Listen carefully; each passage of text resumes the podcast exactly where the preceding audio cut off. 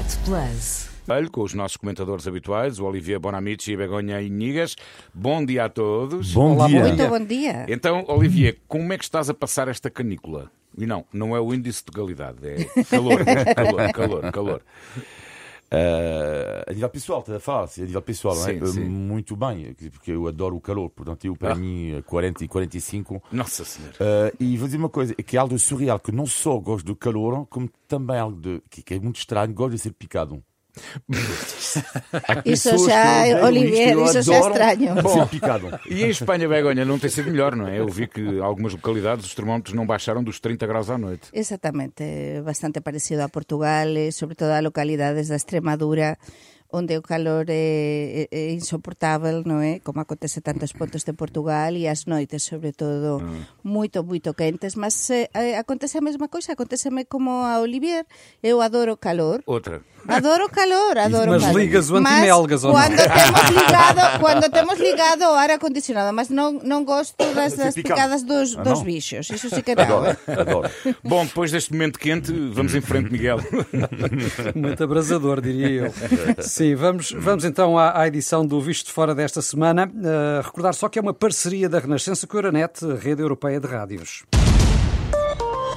Euronet Plus. E é uma semana que, a nível europeu, eh, termina com a ameaça de mais uma crise política em Itália. Eh, O Presidente eh, da República não aceitou o pedido de demissão apresentado pelo Primeiro-Ministro Mário Draghi, mas na próxima quarta-feira vamos ter uma moção de confiança ao Governo.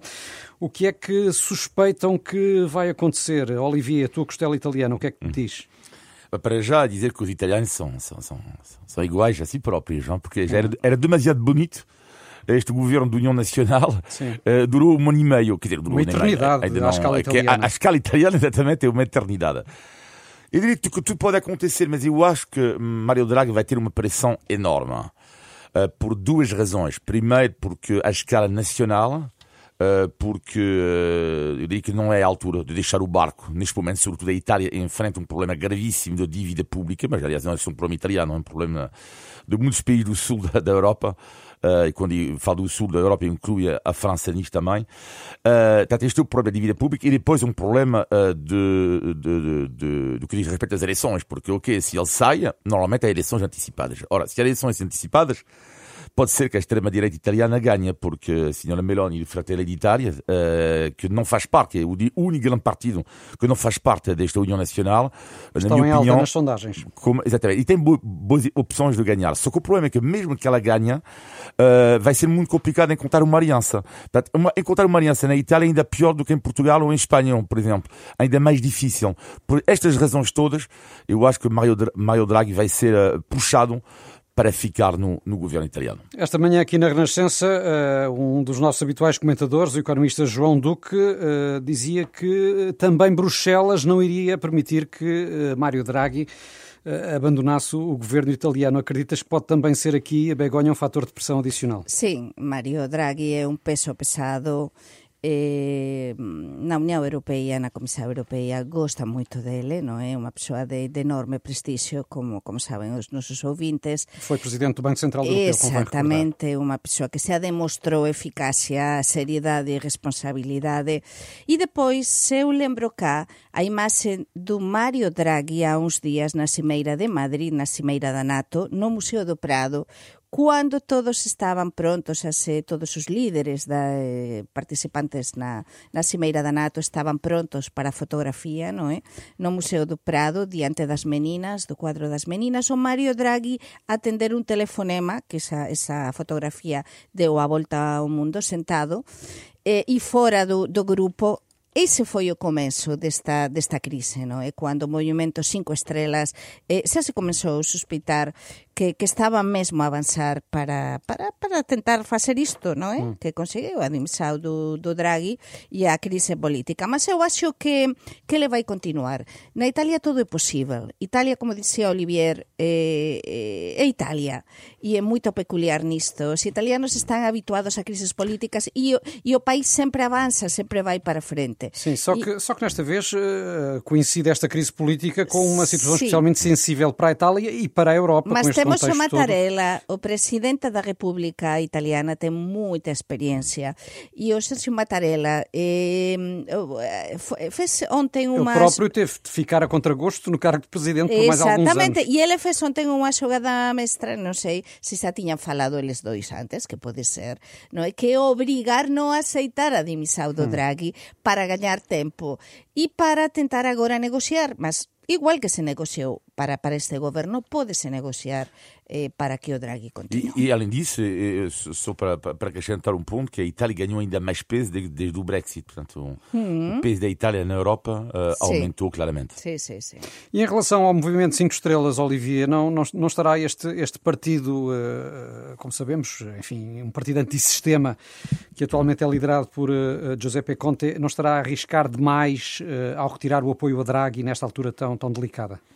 Sim, mas o movimento 5 estrelas vive uma, uma cisão, por assim dizer, entre o Sr. Conte e, Di Maio. Mas eu diria, para uh, fazer algo, um comentário mais global sobre o movimento 5 estrelas, tem a ver com uma tendência a nível europeu, que é que são estes movimentos, podemos ver em Espanha com os cidadãos também, que é o, houve uma altura, e o Macron em França igual, houve uma altura em que estes partidos que se diziam nem de esquerda nem de direita estavam um pouco na moda. Uh, os cidadãos em Espanha, o movimento de 5 estrelas na, na, na Itália, o, o movimento de, de, de, Macron. E estamos a ver, estamos numa fase que é curioso, é que a, quando é nem de esquerda nem de direita, o problema é que tens lá dentro pessoas que são mais da esquerda e outros mais da direita, que é o caso dos cidadãos também, por exemplo. Claro, uh, e o problema do movimento de 5 estrelas é igual. E depois é esta união Uh, que é muito complicado dentro do próprio partido. Portanto, isto é interessante. E depois acontece outra coisa, que o que se está a demonstrar é que neste momento de crise Eh, e, e é, é lógico tamén, non é? Cando há unha crise nos queremos seguranza e entón agora, por exemplo, o que está a acontecer en España e o que están a dizer as sondaxes que os cidadaos cada vez apostan máis pelos partidos, neste caso tradicionais, non é? E no conservadores. Caso, máis, conservadores ou os partidos máis de sempre, máis tradicionais. Os novos partidos, e está a acontecer, por exemplo, en España con a Vox, que está a perder tamén forza, e todos estes movimentos que dixía Olivier, que surxiran tipo, pois iso, cinco estrelas, ciudadanos, ou no caso tamén da França, eh, están a perder moita forza, porque nós queremos algo firme, algo que nos dea seguranza nun momento como, como que estamos a viver, sem dúvida. Hum. Entretanto, foram divulgadas uh, ontem mesmo as previsões de verão da Comissão Europeia e as notícias, como de resto se previa, não são boas uh, para o conjunto uh, da União Europeia e da zona euro. O crescimento vai abrandar. Uh, e vamos ter ainda de contar com uma inflação mais alta do que já se previa anteriormente. Isto, uh, naturalmente, são os efeitos da guerra na Ucrânia. Uh, até que ponto, Olivier, é que podem estes, estas perspectivas económicas contribuir para adensar aqui aquele cansaço que já começa a sentir-se nas opiniões públicas internacionais sobre o conflito que se desenrola na Ucrânia? Eu acho que é uma das questões mais pertinentes uh, que tem a ver com a, com, com a guerra. Uh, que é uh, este cansaço, porque eu acho, que não acho, tenho certeza, que Putin aposta nisso para ganhar a guerra dele. Ele aposta no nosso cansaço. Algo que eu estava a ver uma, uma entrevista esta manhã do, do, do Kasparov, mestre de xadrez, que ele fala da rotina da guerra. E é um pouco verdade que é do tipo, hoje em dia na Europa vemos agora um massacre de 20 civis, 30 civis, parece uma coisa quase Já banal. não abre telejornais. É terrível. Peço desculpa? Já não abre telejornais, um massacre de 20 é, ou 30 é, pessoas. É a guerra do desgaste. Mas o que é atroz, eu diria que é, eu conheço uma pessoa russa uh, que apoia Putin. Bom. E no outro dia ele dizia-me, isto, isto era horrível, e ele dizia-me o seguinte, Uh, vocês vão se cansar. Hein? E o que é inacreditável no discurso dele é que é quase do tipo um, vocês vão sofrer tanto na pele com isto. Ele tinha pena de dizer, é verdade, a gasolina é cara, porque ele vive aqui, hein? a gasolina é cara e tudo isso. Mas lá está, são os efeitos de, da guerra, que é do tipo, se vocês param de apoiar a Ucrânia, se calhar vocês vão pagar menos, vão ter mais dinheiro, vai haver menos inflação, vai haver uma descida de gasolina, que é esta chantagem atroz emocional que é o que continua a apoiar a Ucrânia é que a vossa vida na Europa vai ser um inferno. E é isto, esta rotina da guerra, que é a aposta número um do senhor Vladimir Putin. Como é que vês esta questão, Begonha? Sí, é un cansancio, é unha guerra neste momento de cansancio, a ver que, que pode máis, é un, é un brazo de, de ferro, non é? E é verdade Mas que... notas que as opiniões públicas estão a ficar, enfim, menos, No, menos, noto menos que, sensíveis, noto mais... que eh, nós somos jornalistas e sabemos que cando, cando unha noticia eh, prolongase durante moito tempo Deixa de ser notícia. deixa de ser noticia ou deixa de, de, de ser a primeira, a segunda ou a terceira noticia, como dicíamos, abrir un telexornal, un xornal, un, un noticiario de radio. Mas, neste caso, eh, o que estaba a dizer Olivier é mesmo así. os rusos, é dizer, o Putin, ten enorme apoio na Rusia. E non só, non só na Rusia, tamén nos países próximos, porque na propia Ucrania, no Donbass, no é? que foi foi conquistado de novo pela, pela Rusia, eh, realmente eh, ten unha grande parte da população que apoiaba desde sempre a, ao Putin. E acontece igual noutros países como a Letonia, noutros países fronteirizos, non é? que está a, a população moito dividida precisamente porque há quen son 100% por exemplo letones e quen teñen por exemplo mistura. E eu tamén falaba con unha persoa que mora acá, que é da Letonia e explicábame isto, non é? Porque está todo misturado, son povos moito moito próximos. E entón, aquí estamos a ver unha das cousas que a mí me faz perder esperanza e eu sempre son moito moito positiva e tento ser positiva é ver que claro, nos agora enviamos armas estamos a dar todo o apoio. Os líderes, eh, os grandes líderes mundiais están a ligar ao Zelensky, estamos contigo. Mas non deixan de estar susiños nesta luta sin cuartel e nesta luta na que os rusos Mm, non teñen nada a perder, teñen moito a perder, mas o que queren é están a conseguir a nos por todos, a toda a todo o mundo baixo o seu, pronto, eh, o seu influxo. E, e, e para mí ese é o principal problema, que les van a por todas e que nós, as nosas consecuencias no noso día a día están a ser brutais. Sim, e com brutais. tendência para se agravar à medida que depois eh, O entrar de novo o outono claro, e o inverno. porque que está a acontecer con este verão? É Que, que todas as persoas que coñeces están a dizer, todas, vamos disfrutar, vamos aproveitar nas ferias este verão, porque non sabemos o que vai acontecer no outono. É dizer, todos temos Sim. claro que isto non vai a mellor, que isto vai pior. Temos vindo a, a sublinhar, eh, enfim, não só nós, eh, os comentadores de uma forma geral, que eh, um dos efeitos positivos, se é que se pode encontrar efeitos positivos de uma situação como esta, mas da guerra na Ucrânia foi o reforço da, da, da unidade europeia e, e da NATO. No caso da União Europeia, até se chegou a pensar, em dado momento, que aquelas dissensões e divergências de Bruxelas com a Hungria e a Polónia tinham passado para um segundo plano, tal a necessidade de eh, manter o bloco eh, comunitário unido para fazer face à agressão eh, russa na Ucrânia. O certo, Olivier, é que esta semana foi divulgado o relatório anual sobre o Estado de Direito na União Europeia e a Hungria e a Polónia são apontadas, cá está, por continuarem a pisar o risco, ameaçando a independência judicial e a liberdade de imprensa. Ou seja, apesar da guerra na Ucrânia e desta necessidade de união em torno deste assunto, Bruxelas não parece disposta a ceder aqui no campo dos direitos civis. E faz muito bem.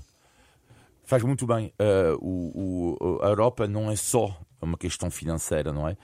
Muitas vezes dizíamos, eh, e é válido para muitos países, é que eh, isto é como tudo, tu não podes eh, receber o dinheiro e sem contrapartida.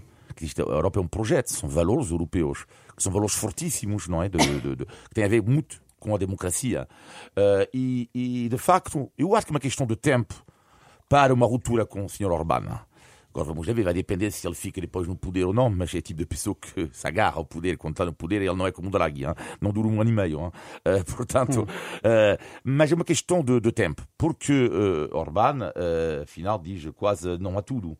Eh, Trata-se de não ser uma, não é um país, eh, não é Orbán solidário totalmente com a Europa sobre a questão russa, ucraniana. Eh, ele não é também sobre as taxas, vimos há pouco, a taxa mínima sobre as multinacionais a taxa mínima de tributação também não é solidário, mas neste momento ele sabe muito bem, ele é esperto, hein? ele sabe muito bem parar antes da ruptura. Até que ponto? Essa é a grande questão para mim.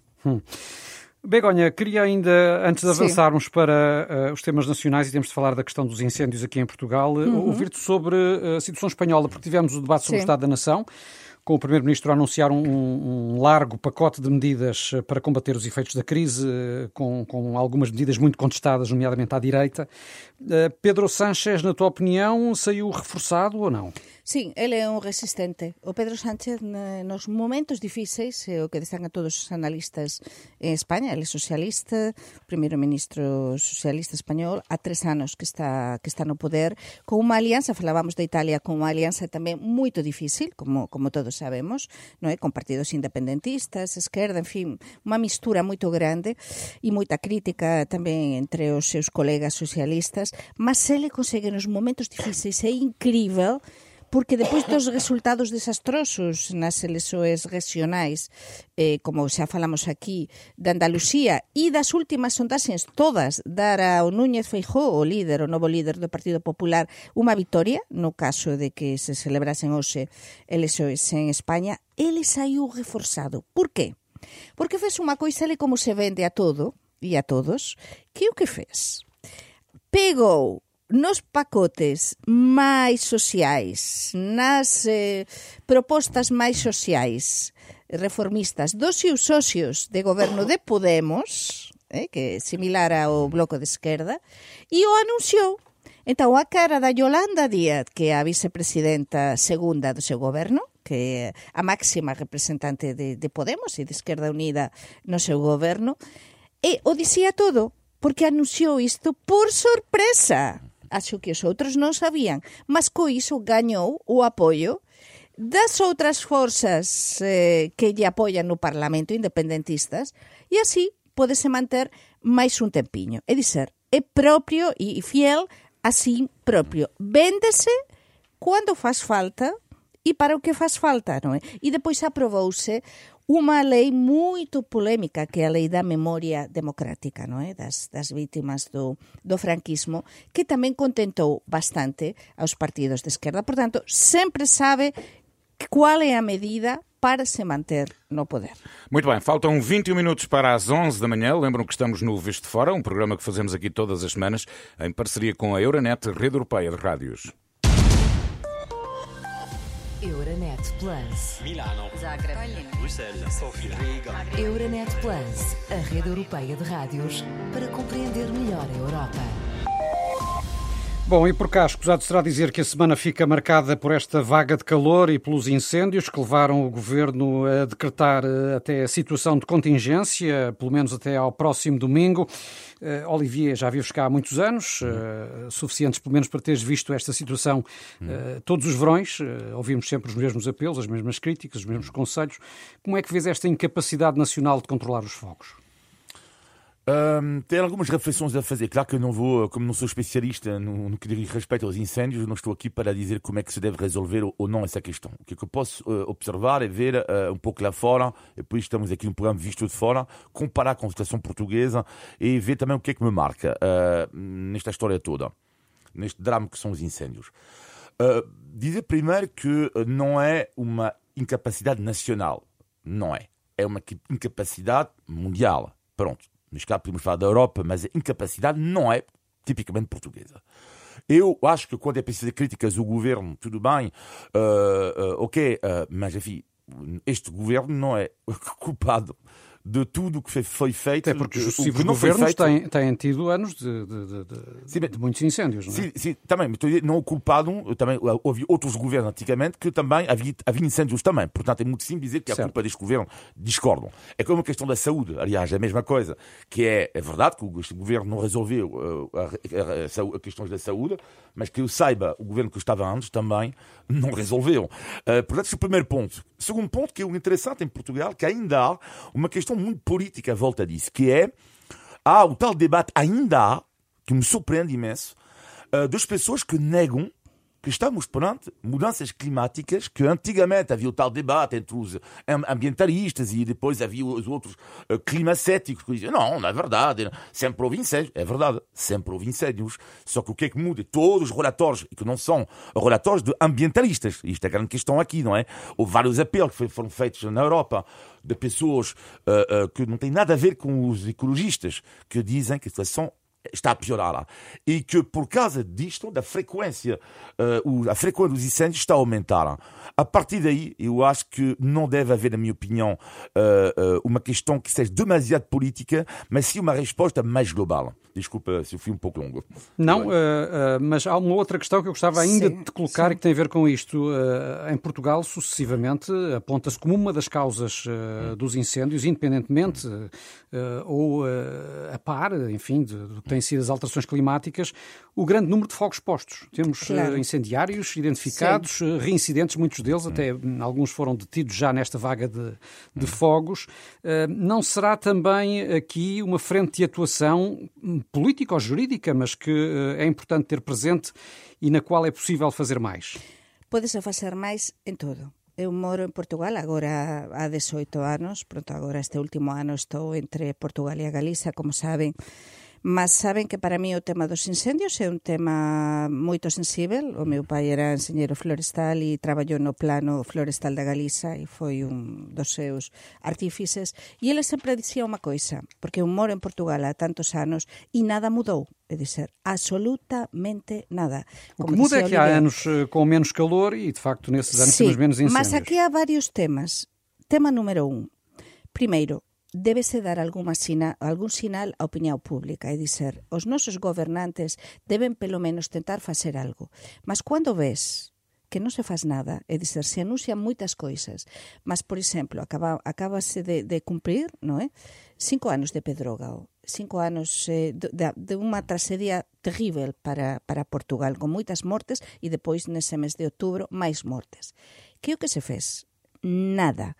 Ese plano que se tiña anunciado, se nos vamos agora a, a esa zona do centro de Portugal, que sempre a máis castigada, sempre é a mesma coisa, non se faz nada.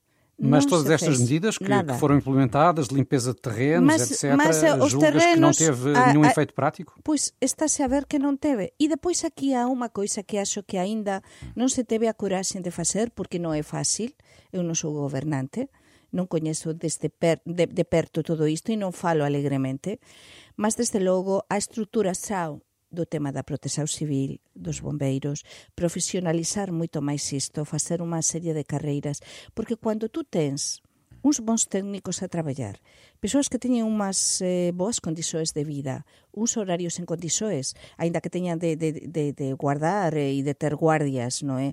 Eh, no, no, no momento dos incendios, mas non teñen outro emprego adicional, por exemplo, como é o caso dos bombeiros. Se nos analizamos, hum. aquí está tudo na mesma. Mas realmente. em Espanha, Begonha, nós temos também incêndios de enorme dimensão. Mas é, eh, claro, e, e temos na França e temos na Itália, certo. nós do outro lado, mas nós temos moitos máis medios e sobre todo está tudo moito máis profesionalizado. Incendios grandes en todos lados, mas se nos comenzamos a olhar número de mortes aquí, que felizmente Portugal, este ano uh, Portugal, número de feridos, mas número de feridos.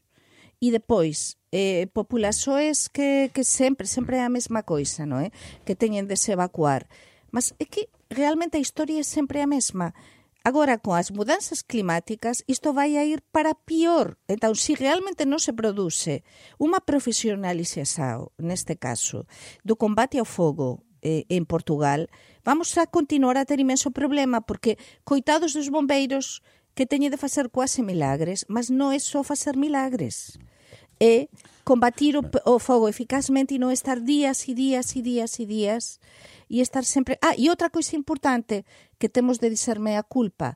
E é unha coisa que sempre explicaba o meu pai, é verdade. Nestes casos, nos xornalistas, aínda que eu agora non traballo activamente como xornalista, non é moito fácil programas soes durante horas cos incendios lá a falar. Mas cuanto máis se fala en directo horas e horas e horas e horas disto, até os incendiarios estamos a, a reavivar e animar. Temos de informar, é mas mais uma vez ter é, ética profissional. É, é, por acaso é engraçado, é engraçado que falar disto porque eu, eu, eu concordo plenamente. Eu acho que até que isto que acabei de dizer é super pertinente, que é uh, o, o, facto de, de um Estado non-stop, hum.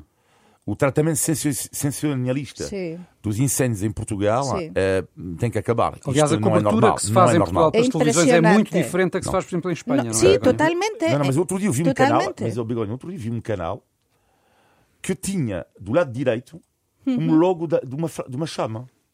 Mas isso não pode ser.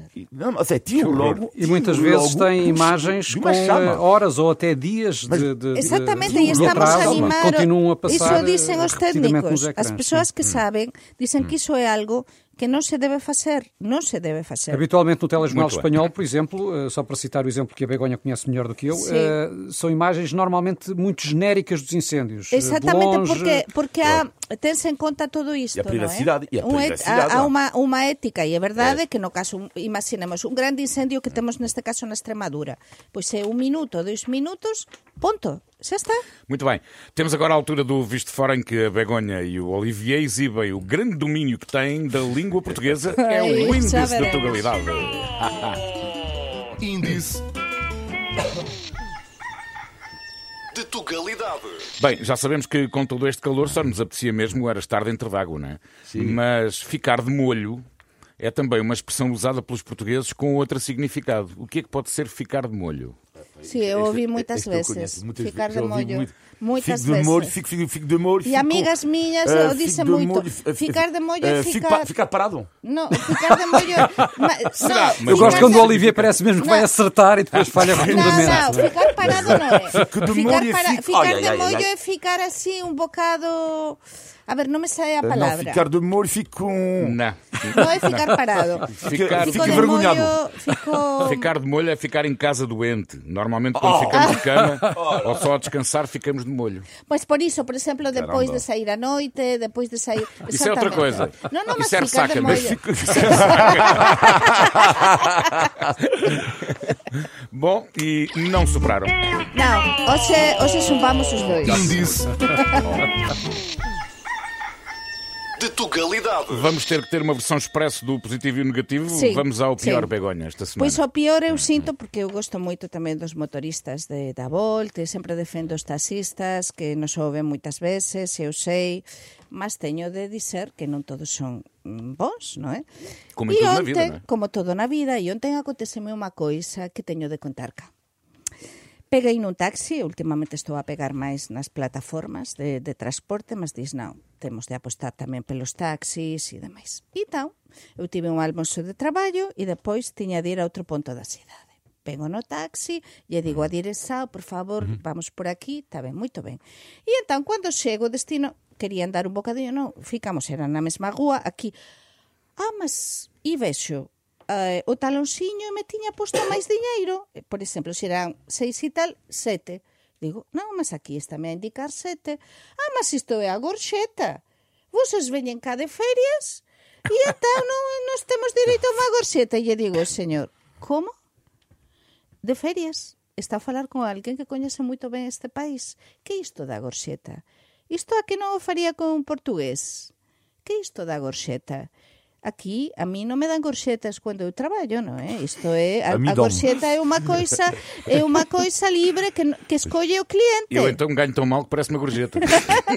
por tanto, por tanto, o homem ficou totalmente, porque claro, é o que Pensou de estrangeira. Pensou de estrangeira claro. e pensou... De estrangeira, non turista. Sí, de turista, que estaba lá porque como saía eu dun almoço nun hotel e estaba eu a falar en español, que estaba a falar cos meus xefes, por tanto, tudo ah, sim, então isto não pode o, ser. O teu negativo, Olivier? O negativo é, é um comentário que ouvi de um colega meu uh, do trabalho uh, que uh, tem a ver com a taxa de natalidade. Uh, sempre achei super preocupante a taxa, a taxa baixíssima que há em Portugal e estava a tentar incentivar um colega meu a ter mais filhos. Porque ele Pensei que dizias tu que querias ter mais filhos. Eu, eu tenho, tenho dois para fazer subir Já a média sei. nacional, porque a média nacional é inferior a dois. Consultor de fertilidade. E ele tem, e ele tem, e ele tem, ele tem um filho, tem um filho. E o, que, o negativo da semana é o quê? Ele tem um filho. E perguntei, então, mas não queres meter mais um?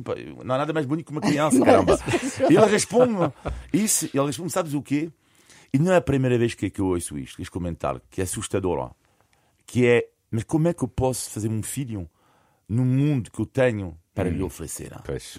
Este comentário fez-me meteu um pena, claro que eu respeito claro. a decisão dele, mas reflete também que muitos portugueses acham, infelizmente, o português e não só ele. Tu só estavas a testar o índice de fertilidade. Vamos ao portanto, positivo muito caramba. rapidamente, meus queridos. O teu positivo, Begonha. Pois o positivo, estávamos a falar antes do calor, está ben. Pois eu esta semana estou, estou a namorar con o meu marido, os meus fillos están na, na Galiza, e entón descubrimos o bon que sentar na nosa varanda. e entón, estamos a ser...